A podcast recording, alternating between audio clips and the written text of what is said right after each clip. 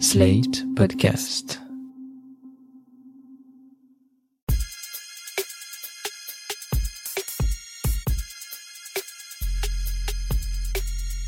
Salut chers auditeurs, salut chères auditrices, bienvenue dans Sans Algo, le podcast qui vous en fait découvrir d'autres. Vous écoutez la version longue avec de la reco et de l'actu.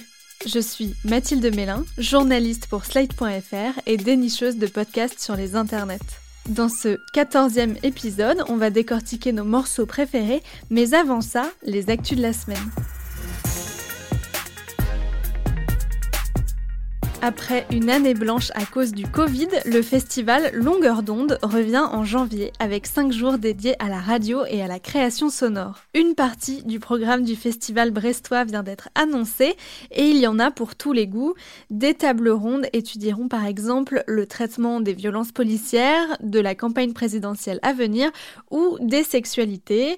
Il y a aussi des rencontres avec des grands noms du son, des enregistrements en public, comme par exemple le podcast De Nick la Radio ou On ne peut plus rien dire de Binge Audio. Cerise sur le gâteau, le podcast littéraire d'Arte Radio Bookmakers devient un spectacle le temps d'une soirée. Longueur d'onde a aussi publié les œuvres sélectionnées dans les deux catégories de la compétition, grandes ondes pour les œuvres produites par un média ou une boîte de prod et petites ondes pour les œuvres indépendantes. En tout, ce sont 32 œuvres qui sont sélectionnées en grandes ondes, parmi lesquelles Carnet de correspondante d'Arte Radio, qui a déjà gagné au Paris Podcast Festival cette année, et 26 œuvres en petites ondes, dont Les bons gens du coin d'Arnaud Fora, dont on vous parlait dans l'épisode 10 de Sans Algo. Pour retrouver la sélection officielle ainsi que le programme du festival qui aura lieu du 26 au 30 janvier 2022, ça se passe sur le site de Longueur d'onde.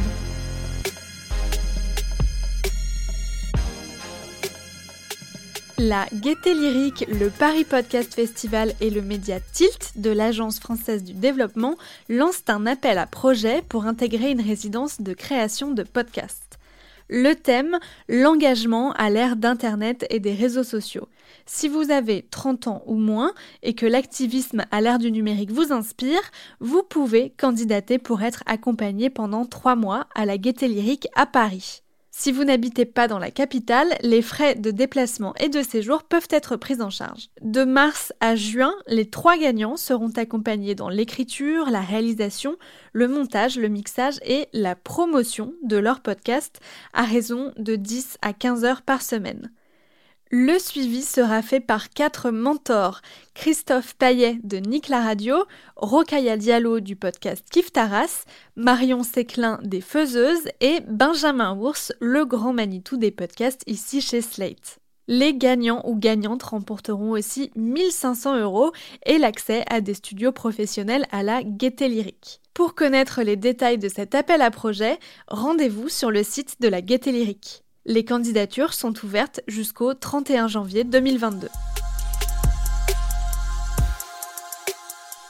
On vous en parlait dans l'épisode 7 de Sans Algo, le concours Sounds of New York de la Villa Albertine a dévoilé les noms des 7 gagnants. Ils font tous déjà du podcast et pour la plupart pour l'un des sponsors du concours que sont Radio France, Lina, la SACD, Paradiso Media et Spotify. Les gagnants et gagnantes sont donc Claire Géano du podcast indépendant Pile qui a aussi fait F pour Lina, Emmanuel Suarez qui écrit des fictions sonores pour France Culture comme L'incroyable expédition de Corentin Tréguier au Congo ou La Division, Aladine Zayan qui réalise pas mal d'épisodes des Pieds sur Terre aussi pour France Culture, Thibaut Delavigne, fondateur de la boîte de prod L'Officine qui vient de produire le rapport Brasa pour Spotify, Iris Wedraogo, qui a bossé notamment sur les podcasts de Louis Média, Libé et maintenant Paradiso Média. Zoé Gabillet, qui a coécrit la fiction de Nouvelles Écoutes Le Nuage, dispo en exclusivité sur Spotify. Et enfin, Axelja Njike, de La fille sur le canapé pour Nouvelles Écoutes et Me, My Sex and I. Tous les sept s'envoleront à la mi-mars vers New York pour cinq jours de rencontres avec des acteurs du podcast américain. Le but, apprendre un peu des recettes de leurs homologues américains et pourquoi pas partager aussi un peu du savoir-faire français au passage. Caroline fait son mari. Euh, depuis combien de temps? C'est la nouvelle que personne n'attendait. L'animateur de radio Koé a sorti cette semaine une application de podcast. Enfin, une application de contenu audio originaux qui ne sont disponibles que sur Podcast Story, puisque c'est comme ça qu'elle s'appelle. L'application regroupe pour le moment une petite trentaine d'épisodes de 15 à 20 minutes chacun, répartis dans des catégories thématiques comme sport, histoire, musique, people ou signature. Cette dernière catégorie regroupant les contenus faits par des gens plus ou moins connus comme euh, Jacques Pradel, Philippe Manœuvre ou Christian Proutot, le fondateur du GIGN.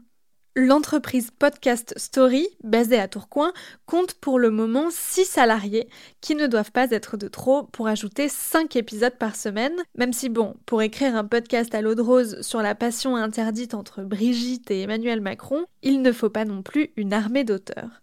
L'application est disponible sur iOS et Android et gratuite pour le moment, mais elle comporte encore pas mal de bugs, on vous laisse juger par vous-même.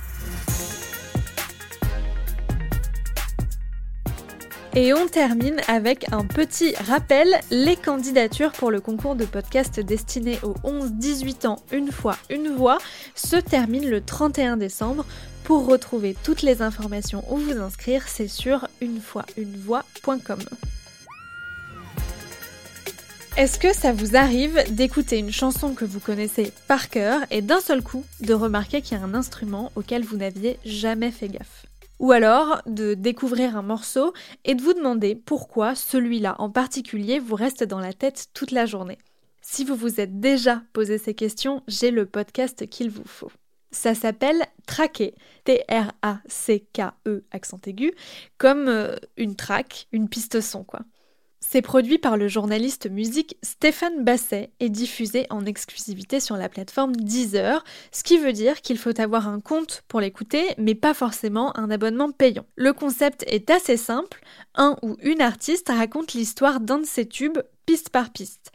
Pourquoi le piano est là, où ont été enregistrés les chœurs qui résonnent dans le fond, ou pourquoi les paroles parlent de ça?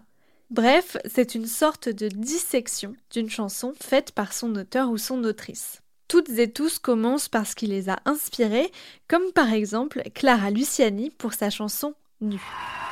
Je, me souviens un soir être rentrée, euh, comme de nombreux soirs euh, après une date de la tournée. Puis un passage qui est très symbolique, c'est le moment où tu rentres dans ta chambre d'hôtel.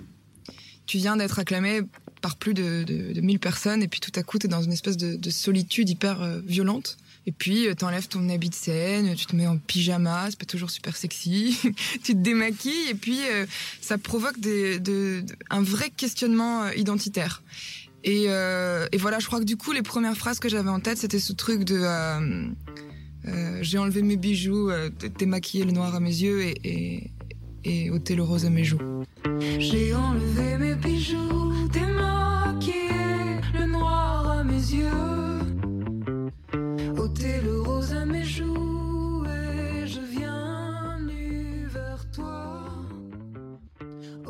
Vous l'entendez, les explications sont entrecoupées d'extraits de la chanson. Enfin, là c'était un extrait de la version qu'on connaît, mais bien souvent c'est un morceau d'une piste en particulier, la voix, la guitare, les synthés, la batterie, et pour chaque piste on apprend une histoire, comme quand Sébastien Tellier parle de la batterie sur sa chanson La Ritournelle. Après, une fois que j'ai eu ce piano, je me suis dit, bon, bah, il faut aussi que ça, le morceau, il vive au-delà d'un, d'une part solo de, de piano. Alors je me suis dit, bah tiens, il faudrait déjà, au moins pour commencer, mettre de la batterie pour que il y ait un rythme, quoi. Puis j'ai pensé euh, à, mes batteurs après, au-delà de ceux que je connaissais, mes batteurs préférés, sur ceux qui me faisaient rêver. Je pensais à Tony Allen, parce que Tony Allen, c'est un génie de la batterie, de façon, au-delà même d'avoir inventé l'afrobeat. Et un mec me dit dans une loge un soir, euh, ah mais tu sais que Tony Allen, il habite à la Défense et tout? Je dis ah non, c'est pas possible. Euh, il, peut pas habiter là à la Défense à Puteaux, je sais pas quoi le mec.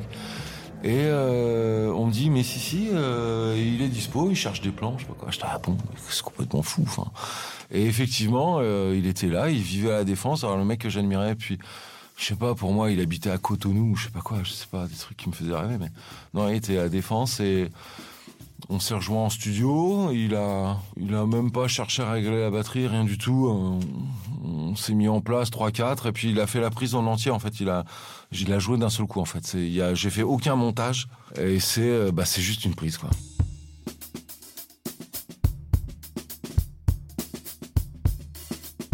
Traquer, c'est pas seulement une analyse technique, piste par piste, de ce qui compose une grande chanson. C'est surtout un enchaînement d'anecdotes et d'histoires qui aident à comprendre pourquoi cette chanson-là en particulier fonctionne. On entre un peu dans l'arrière-cuisine, quoi. Et même si ce sont des musiciens qui s'adressent à un pro de la musique, nous, auditeurs, on n'est jamais largués, même quand on n'a pas de notion de solfège ou quand on ne sait pas ce qu'est euh, l'instrument dont l'artiste parle, par exemple. Ça, c'est grâce au montage hyper dynamique et fluide à la fois que fait Stéphane Basset. Dès que l'artiste parle d'un truc, hop, on l'entend, mais c'est souvent subtil euh, sous la voix par exemple. Je trouve le processus assez chouette parce qu'on n'a pas l'habitude d'étudier un morceau de musique en le disséquant comme ça. Ça permet de voir qu'une chanson, c'est une sorte de millefeuille de couches sonores qui se superposent pour composer un tout qui reste en mémoire. Il y a même des pistes qu'on n'entend pas consciemment, mais qui sont là, comme dans cet épisode avec le musicien Mid qui parle de sa chanson The Sun. Une boîte à rythme de rap, euh, quelque chose de très très contemporain, parce qu'il me fallait la puissance. Ah oui, il y a une piste qu'on a oubliée évidemment, on a oublié d'en parler, c'est les oiseaux. Il y a des oiseaux pendant tout le morceau qu'on n'entend quasiment pas. Je sais pas si tu les, si tu les as quelque part. Ça, c'est des oiseaux que j'avais enregistrés à l'iPhone euh, il y, a, y, a, un petit moment. Et je trouvais ça assez fun euh, d'avoir ça. Et de mélanger les médias, moi j'aime bien. Et en fait, ces oiseaux, je les ai gardés euh, sur, sur pas mal de morceaux de mon album 4 ans plus tard. C'était ma petite piste d'oiseaux. Et en fait, inconsciemment, j'ai l'impression que ça met dans un assez bon mood d'entendre des petits oiseaux gazouiller. Donc en fait, on ne les entend pas, mais on les entend. Traquer, c'est un podcast qui démystifie un peu la création pour montrer qu'une bonne chanson, c'est surtout beaucoup de travail, peu importe le style de musique. Bref, il y en a pour tous les goûts, et je dois dire que c'est aussi plaisant de pénétrer dans les coulisses d'une chanson qu'on adore déjà que de découvrir un nouveau morceau ou un nouvel artiste avec Traquer. Seul petit bémol de ce podcast, selon moi, il y a très peu de femmes invitées. Sur les 39 épisodes déjà publiés, j'en ai compté à peine 6. Et encore, elles ne sont pas toujours toutes seules, elles sont souvent avec un groupe ou un arrangeur. Pour mieux comprendre les coulisses de Traqué, j'ai décidé d'inviter Stéphane Basset au micro de Sans Algo. Bonjour Stéphane Basset. Bonjour Mathilde.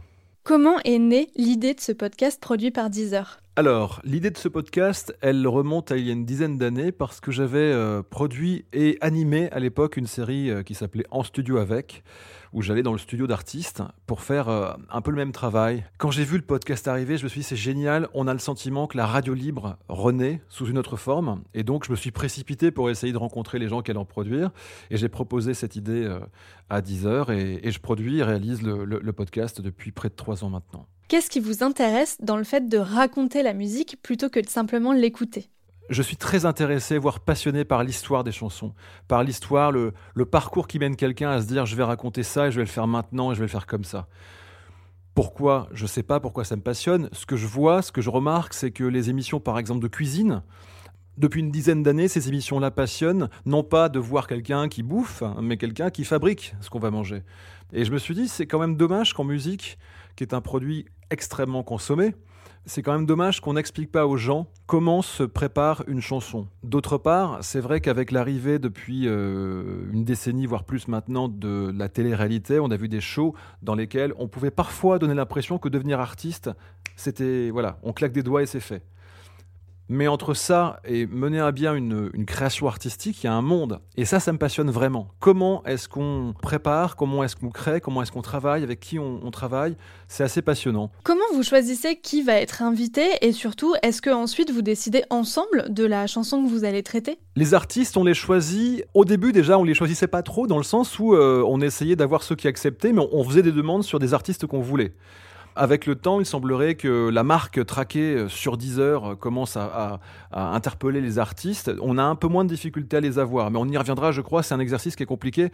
Et donc, il y a des artistes qui peut-être encore se disent hm, J'ai pas très envie que vous entriez dans l'arrière-cuisine pour voir comment je bosse.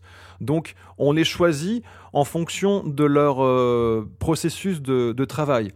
Et puis, le titre sur l'intérêt qu'il peut avoir par rapport à, euh, sa création, à son processus. Mais c'est vraiment. Euh, le choix du titre, il se fait vraiment sur l'intérêt qu'il peut avoir à être décomposé. Comment ça se déroule une interview traquée et comment vous passez d'une interview à votre podcast avec les pistes qui répondent au récit? L'interview traquée, elle est particulière dans le sens où mes questions sont musicales. Quand je m'apprête à poser une question à mon invité, je lui envoie le son dont je veux qu'on parle. Généralement, moi, je reçois ce qu'on appelle les stems, les pistes séparées. Je les étudie, comme par exemple quand je reçois un écrivain dans une autre émission, bah, je lis son livre. Là, j'écoute toutes les pistes, je vois comment elles se marient les unes avec les autres.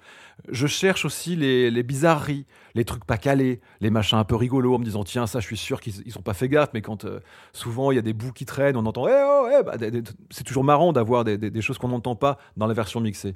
Ensuite, je vais en studio et j'ai préparé mes questions. Je fais euh, l'enregistrement dans lequel je ne vais conserver que la partie euh, interview de l'artiste. Mes questions, elles sont dégagées. Ensuite, je récupère euh, sa piste à lui, je la colle sur ma timeline où il y a déjà tous les autres instruments, donc une vingtaine de pistes. La 21e, c'est l'invité. Et en fonction, je construis. Alors, c'est un vrai puzzle, hein, pour ne pas dire un, vrai bordel parce que c'est pas évident. Il y a beaucoup de monde sur la plupart des chansons qu'on traite, donc voilà. Mais c'est passionnant, voilà. Sur les 39 épisodes déjà publiés, j'ai compté que 6 femmes. Comment ça se fait? Bah, Parce que c'est plus difficile d'arriver à convaincre les artistes féminines de faire le programme. Et puis, euh, il y a une réalité aussi, c'est qu'il y a moins d'artistes féminines, tout simplement. Je lisais, euh, en préparant notre rendez-vous, sur une étude menée en 2019 aux USA, sur les 800 plus grandes chansons des charts, il n'y a que 21% de femmes. Et ça va 7% sur les groupes. Ce qui veut dire qu'il y a euh, incontestablement un problème euh, là-dessus. D'autre part, euh, c'est quand même à noter, on a demandé, on a invité la plupart des artistes féminines qui sont en vogue en ce moment. Je ne vais pas les citer parce que ce serait pas très correct de ma part, mais bon, vous imaginez bien qui on a sollicité. Je ne sais pas. Est-ce que c'est l'aspect technique qui peut être rebutant? Est-ce que l'idée de parler de ce qui se passe en cuisine non, je vois pas très bien pourquoi euh, elle, serait plus euh, gênée d'en parler qu'un artiste masculin. Je fais pas partie de ces gens qui pensent qu'il y a une différence là-dessus. Donc, euh, on est le reflet malheureusement de la réalité. Quand on regarde le marché de la musique aujourd'hui, il y a beaucoup plus d'artistes masculins que féminins, et je le répète, je le déplore. Mais c'est pas faute d'essayer. Et on va essayer de, rectifier le tir pour la suite, mais on essaie. Et c'est plus compliqué. La plupart des chansons que vous avez choisi de traiter dans Traqué sont déjà des tubes, donc les artistes ne viennent pas chez vous pour faire euh, leur promo à proprement parler. Est-ce que c'est l'un de vos critères que la chanson soit déjà très connue, ou est-ce que vous vous autorisez à mettre parfois des chansons un peu plus confidentielles ou un peu plus récentes? On a fait quelques chansons plus récentes, mais c'est vrai que euh, si vous connaissez la balade de Jim et que d'un coup je vous fais entrer dans la chanson, vous allez l'écouter de manière tout à fait différente ensuite. Si vous découvrez une chanson par le biais de traquer, l'émotion sera beaucoup moins euh, présente et euh, l'efficacité en sera que euh, moins forte également. Donc moi je privilégie les gold, comme on dit. Maintenant, c'est vrai que dans les maisons de disques, quand on leur dit hey, est-ce qu'on pourrait avoir cet artiste pour qu'il vienne nous parler de telle vieille chanson? Bah lui nous dit bah oui, donc il vient de sortir un album avec un titre, ce serait bien qu'on le fasse. Donc ce sont des discussions à mener avec, avec l'artiste et la maison de disques. Mais euh, à titre personnel, mais je pense que je ne suis pas le seul. Et en toute logique, on, a, on est plus à même d'être intéressé par écouter Déjeuner en paix, Bouge de là ou La balade de Jim que le dernier titre de tel artiste. Ça me semble moins, euh, moins être le propos. Mais parfois, on le fait quand même. C'est un podcast que vous faites pour une plateforme musicale, donc Deezer. Est-ce que c'est parce que vous n'auriez pas pu le faire ailleurs, tout simplement pour une question de droit des musiques que vous diffusez en entier dans vos épisodes? Les droits, quand euh, il faut les payer, on les, on les paie, tout simplement. Avant l'enregistrement, on discute avec la maison disque, les ayants droit, éditeurs et consorts. Et, euh, et, voilà. Et malheureusement, il nous arrivait de ne pas pouvoir faire le podcast aussi parce qu'on nous demandait des droits qui étaient, euh, qui étaient assez importants. J'entends bien, hein, sans, sans cette chanson, il n'y a pas à traquer. Mais je pense quand même pour les artistes que faire ce programme-là, c'est pas que ça les sert, c'est juste que pour leur communauté, je trouve que c'est euh, c'est vraiment cool. Quoi. Enfin, moi, quand j'écoute Traquer, euh, Enfin, je fais l'émission que j'aurais aimé entendre, d'une certaine façon. Donc, je me dis, pour un artiste, permettre à, ceux qui aiment sa musique, ou d'ailleurs ceux qui ne la comprennent pas, de venir la comprendre un peu mieux, bah, c'est parfait, quoi. Quand on regarde la liste de vos invités, c'est vraiment très éclectique. On trouve aussi bien euh, Oxmo Puccino que Justice ou Catherine Ringer. Est-ce que cette variété, c'est pour attirer le plus de gens possible vers le podcast, ou bien c'est pour dire aux gens qui l'écoutent, qui croient qu'ils aiment seulement Woodkid et qu'en fait, ils aiment aussi Francis Cabrel? C'est exactement ça. Alors moi j'ai des goûts assez éclectiques. Moi j'aime autant un titre extrêmement populaire, de mauvais goût pour certains, qu'un truc ultra branché. Mais je cracherai euh, rarement sur l'un ou sur l'autre. Donc l'idée c'est de recevoir absolument tous les gens qui font de la création. Il y a des artistes comme Laurent Voulzy qui, peuvent mettre 7 ans pour faire un disque. Joule il décide de dire j'enregistre, je diffuse. Bah moi j'ai envie de faire Joule. J'ai envie qu'il m'explique comment il travaille. C'est une autre façon de penser. Et même si je suis pas fan de sa musique, je serais super content de le recevoir parce que euh, le travail qu'il a bas, il est colossal. Donc euh, voilà, ça peut aller de Joule à Justice. Ça commence pareil, mais c'est pas exactement la même chose. C'est qui votre cible avec Traqué? Est-ce que c'est les auditeurs un peu passifs qui sont sur la plateforme ou est-ce que c'est les passionnés de musique? Au début, j'étais un peu trop technique et je me suis dit fais gaffe quand même parce qu'il n'y a rien de plus désagréable que d'être dans un dîner de spécialistes et que les gens s'envoient des mots qu'on ne comprend pas. Donc l'idée c'est de pouvoir faire un effort pour que chacun puisse s'y retrouver, mais quand même parfois laisser des petites touches techniques. Donc c'est un dosage que je pense avoir pas trop mal trouvé. Donc qui peut écouter? Bah tout le monde. Après. Euh, si vous êtes fan de l'artiste, vous allez écouter, vous dire ah tiens c'est étrange, euh, j'avais jamais euh, pensé qu'il travaillait comme ça. Et quand on est un fou de musique, c'est souvent les retours que j'ai quand même. Les gens me disent marrant que vous parliez de ça. Les gens me disent Tiens, tu vois, Cabrel, j'écoutais pas. Eh ben, je l'écouterai plus pareil parce que ça m'a intéressé la façon dont il travaille. Donc, il y a des process de, création qui sont vraiment étonnants euh, et, qui permettent à ceux qui font de la musique aussi de s'y retrouver. Donc, il y a les auditeurs lambda qui peuvent écouter et puis ceux qui sont vraiment euh, dans la musique. Donc, tout le monde, si possible, ce serait bien. Qui est-ce que vous rêveriez d'interviewer dans Traqué et pour quelle chanson? Attention, vous n'avez le droit qu'à une seule réponse. Oh, ah, c'est dur. Euh, si je dois prendre quelqu'un, c'est Daft Punk. Parce que euh, ouais, ça se prête vraiment à, ce programme. Quel titre des Daft Punk? Alors, si j'étais égoïste, je choisirais un titre du dernier album, mais pas le plus connu. Mais si je suis sur euh, Deezer, je dirais One More Time. C'est pas ma préférée, mais il y a vraiment des choses à raconter sur ce titre-là. Donc, oui, je dirais One More Time de Daft Punk. Merci Stéphane Basset. C'est moi qui vous remercie.